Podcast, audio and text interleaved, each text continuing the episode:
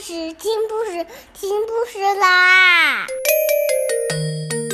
重要的事情说三遍，小屁哒啦啦，明天见！快来听故事吧。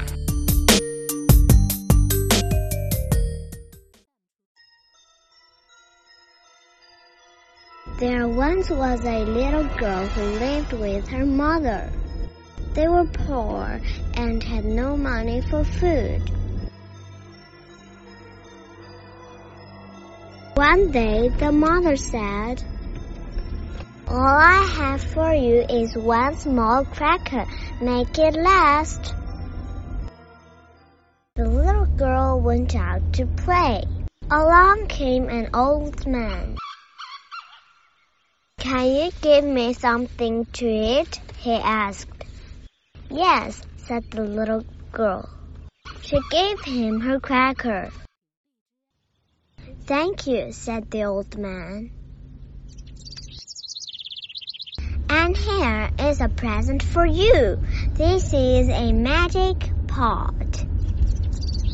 When you want to eat, say, little pot, cook. When you have eaten all you want, say, little pot, stop. The little girl ran home. She put the pot on the table. She said, Little pot, cook. The pot began to fill with porridge. The little girl ate two bowls of porridge. Her mother ate two bowls.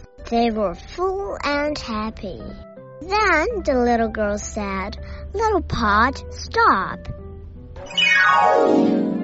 The pot stopped making porridge. One day, the little girl went out to play. Her mother wanted some porridge. I don't need to call my little girl, she said. I know what to do. She looked at the pot and said, Cook, little pot. Nothing happened. So she said, Little pot, cook. And the little pot began to fill with porridge. The mother ate a bowl full. While she ate, the pot was filling itself up again. No more, little pot, said the mother. The pot went on filling. Little pot, no more, said the mother. And the pot went on filling. Porridge began to run over the top of the pot. Little pot, don't cook, said the mother. Porridge poured out of the pot over the table and onto the floor. Don't cook, little pot. Oh dear, oh my, what are the right words? What should I say? asked the mother. Faster and faster came the porridge, up the walls, out the door, and down the street. No, no, porridge pot, the mother said.